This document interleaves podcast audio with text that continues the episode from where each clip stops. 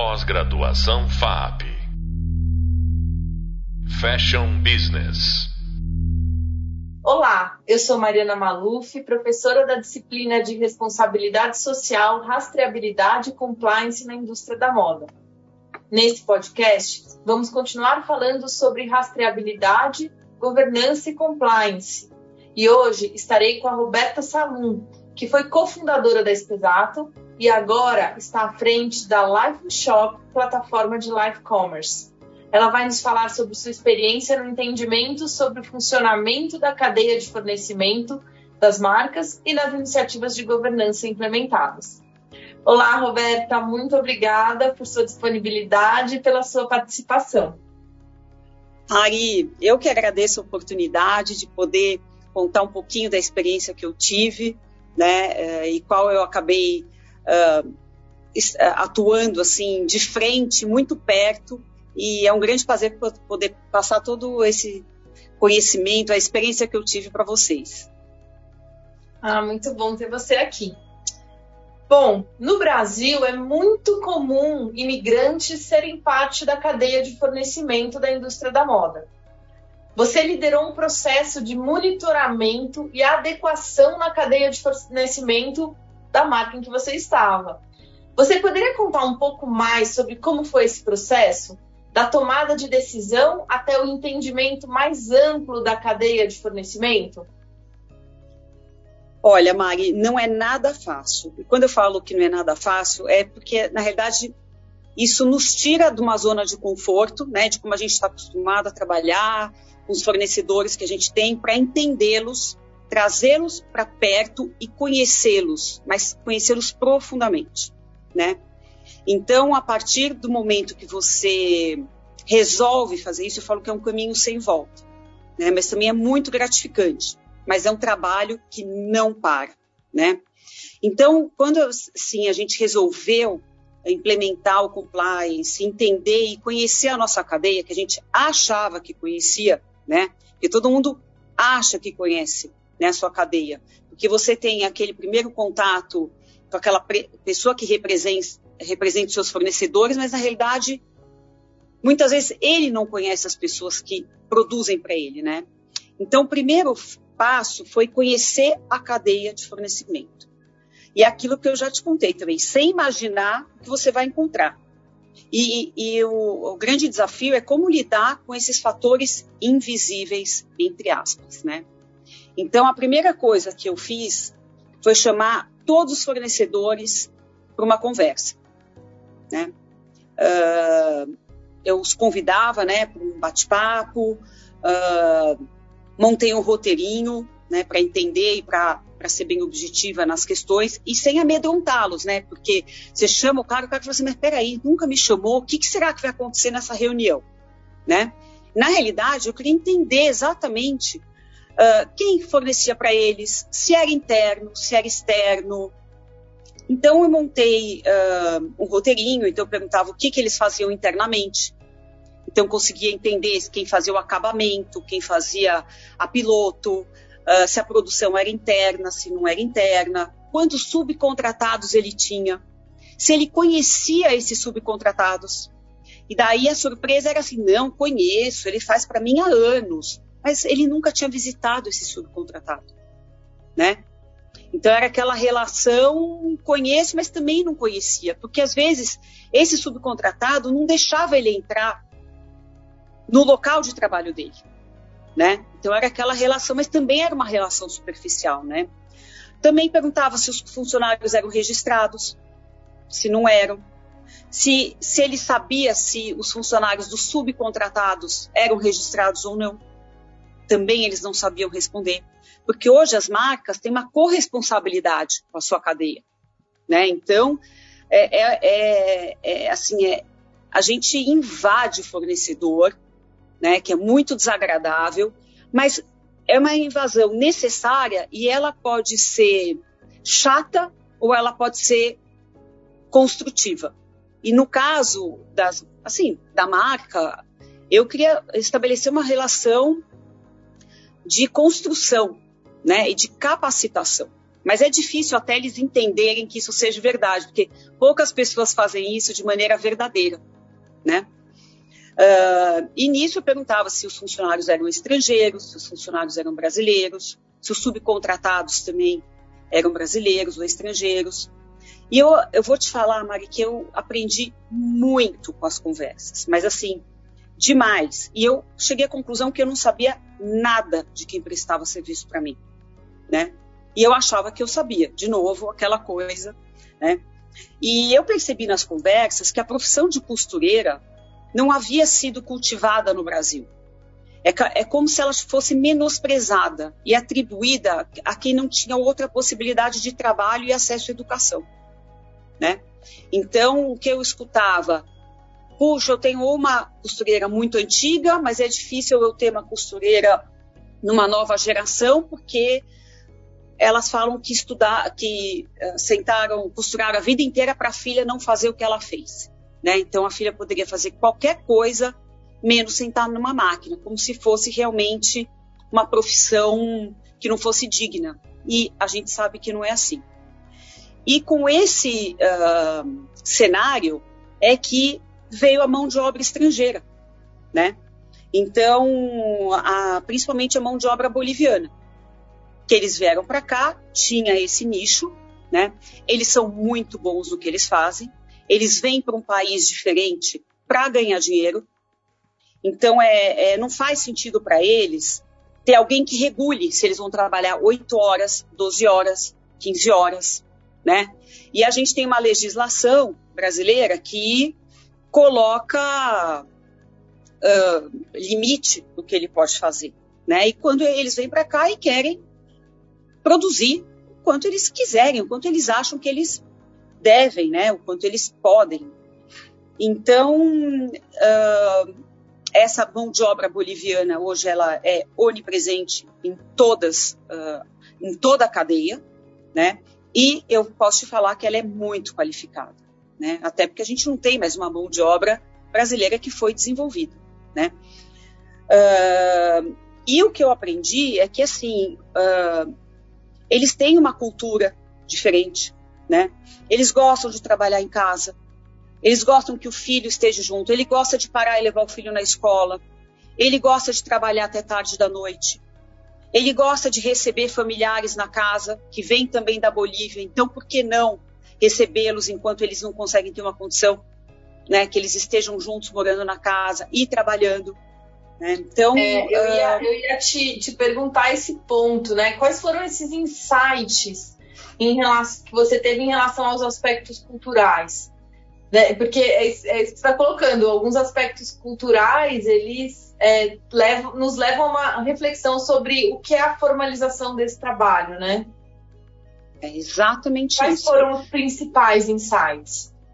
Primeiro, assim, tem alguns que trabalham em empresas, mas eles saem da empresa, eles vão, vão para casa e costuram por conta própria, né? Então, geralmente, uh, eles têm MEI, né, que é, é, é, os habilita a fazer isso, né?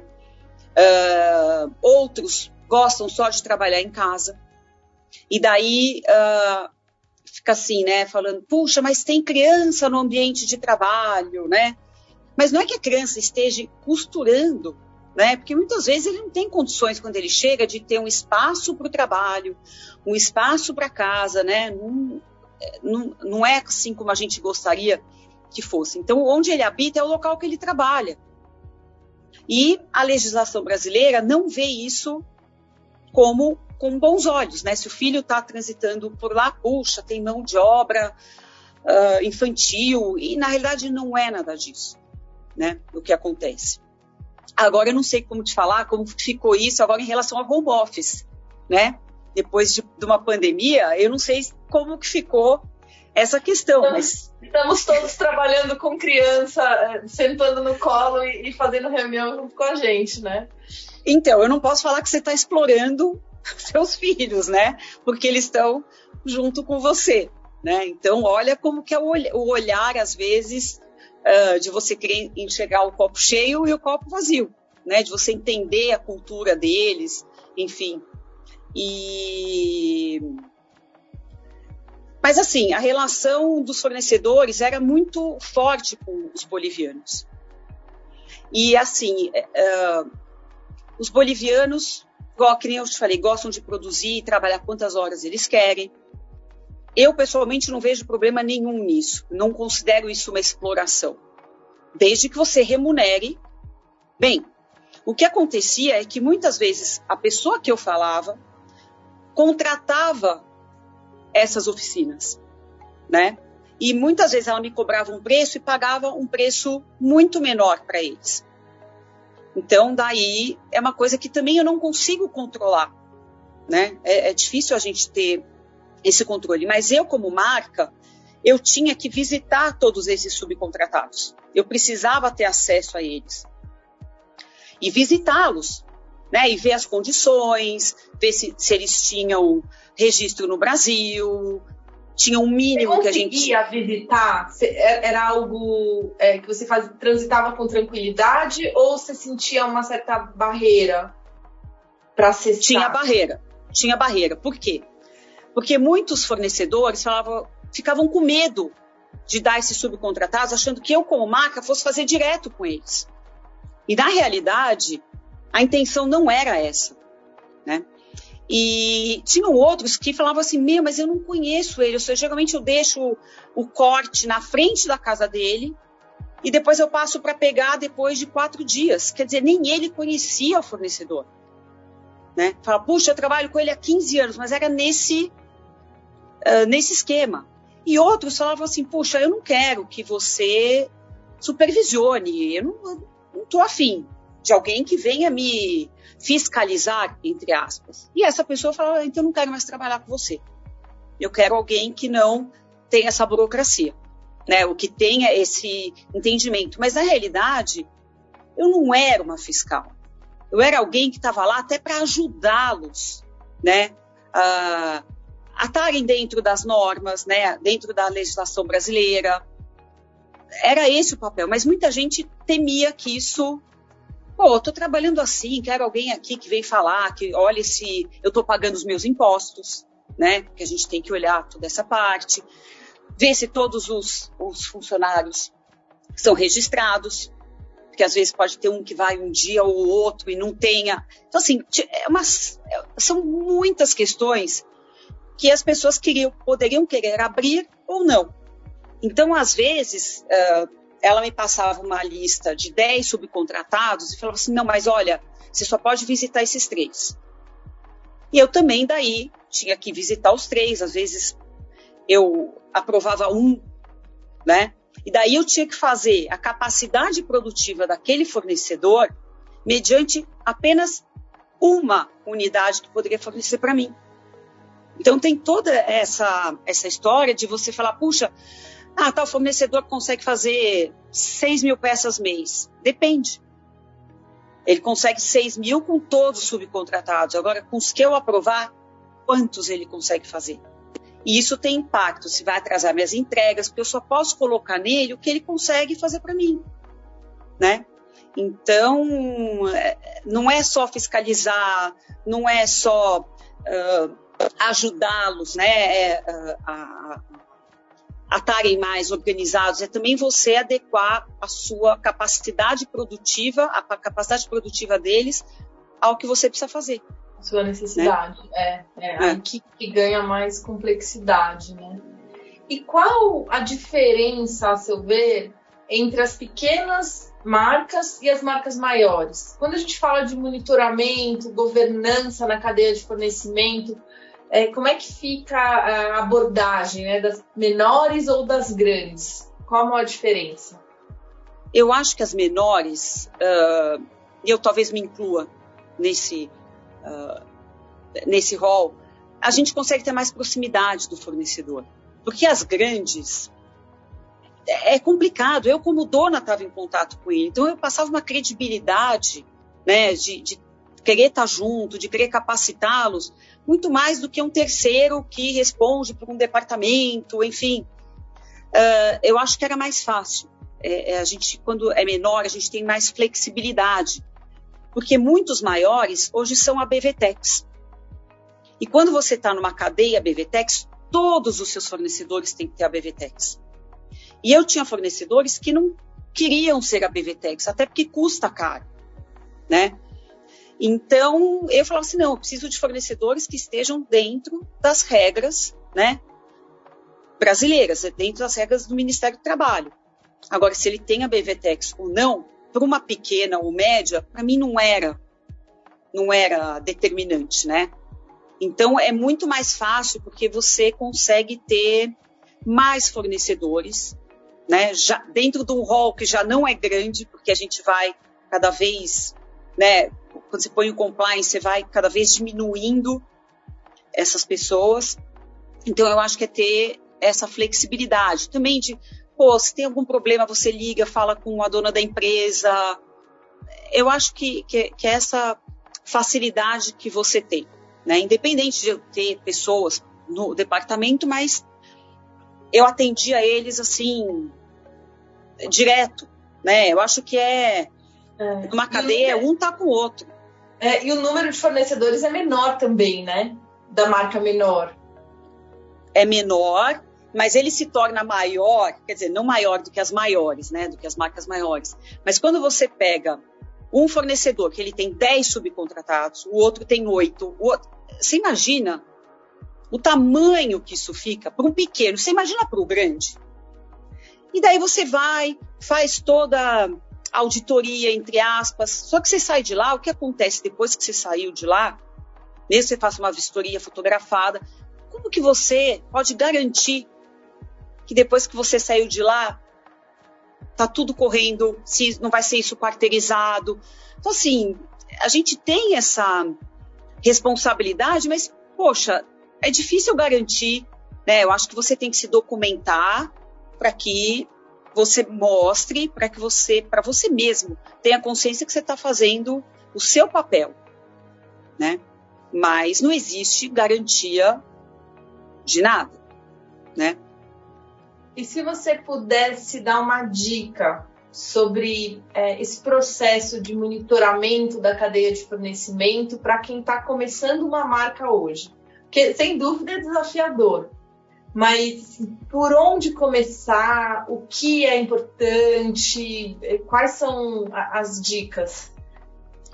Bom, eu acho que para quem vai começar, eu acho que você já tem que ter um propósito de ter assim uma cadeia correta, remunerando bem os seus fornecedores. Acho que eu, eu falo que é um, um, um, comprometimento com você, com o outro, né? Que as pessoas também progridam, que elas sejam uh, remuneradas de maneira justa.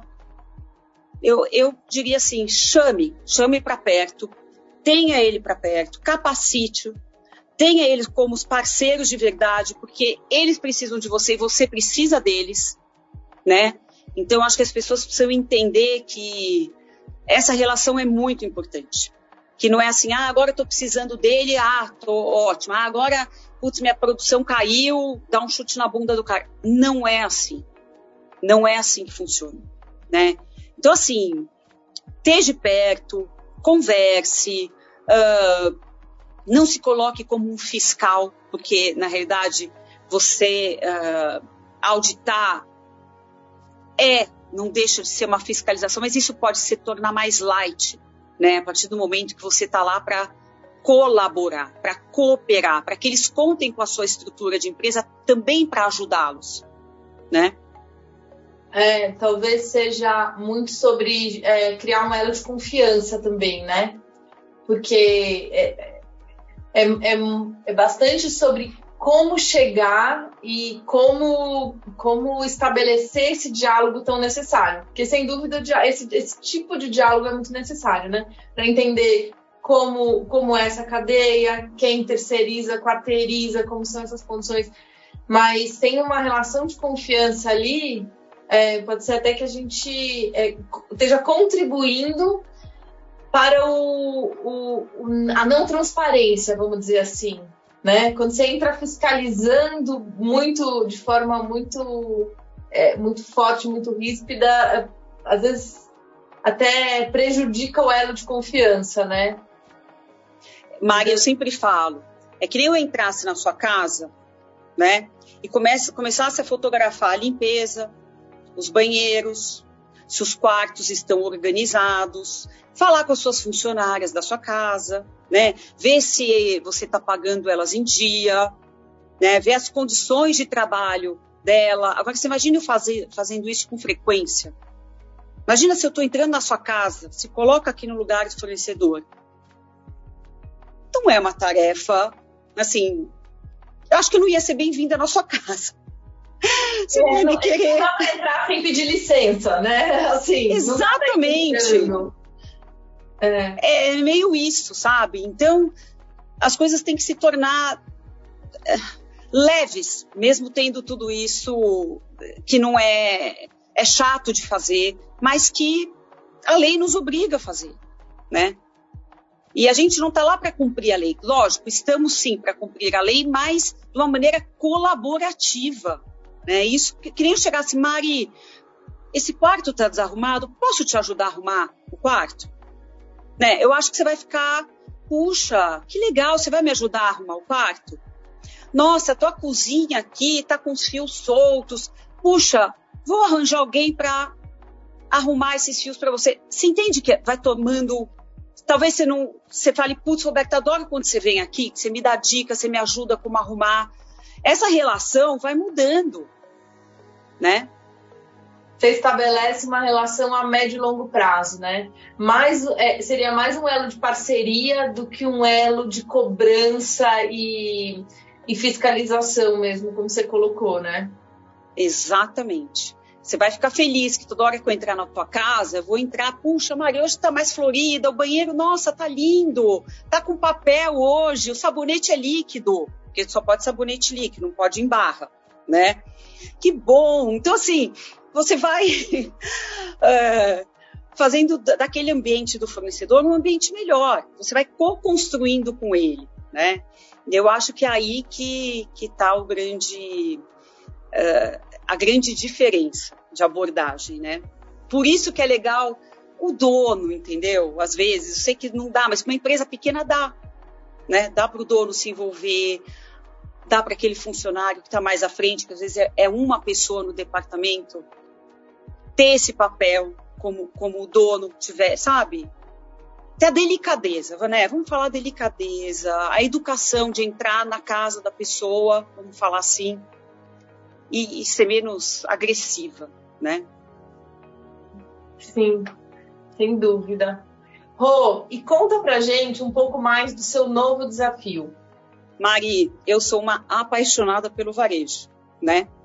E eu fui me capacitar esses dois anos e meio, né? Depois que eu saí da operação, voltei totalmente para a inovação, que é uma coisa que eu amo. E agora estou criando uma startup uh, voltada para live commerce, mas diferente do, de tudo que já tem por aí. E eu tenho certeza assim que vai ser um, um grande sucesso. Nós estamos incubadas agora aqui no IBMEC, desenvolvendo essa startup. E depois um dia nós vamos sentar para contar mais detalhes, que agora não posso falar mais nada. não posso mais. Deixar só um o que vem por aí. Mais. Exatamente. Muito bom. Rô, muito, muito, muito obrigada por dividir todos os insights, todas essas lições aprendidas, essa experiência. Eu espero que vocês tenham gostado e queria te agradecer muito sua participação. Mari, eu sou apaixonada pelo tema. Se você me deixasse, eu ficaria horas contando as experiências que a gente teve, que a gente aprende com elas, né? Uh, mas é isso, muito obrigada. Que você precisar, sabe que pode contar comigo. Muito bom. E vocês podem aprofundar os estudos nesse tema no Hub Leitura da nossa disciplina. No próximo podcast, referente à quarta videoaula, falaremos sobre impactos socioambientais e padrões de consumo. Até breve.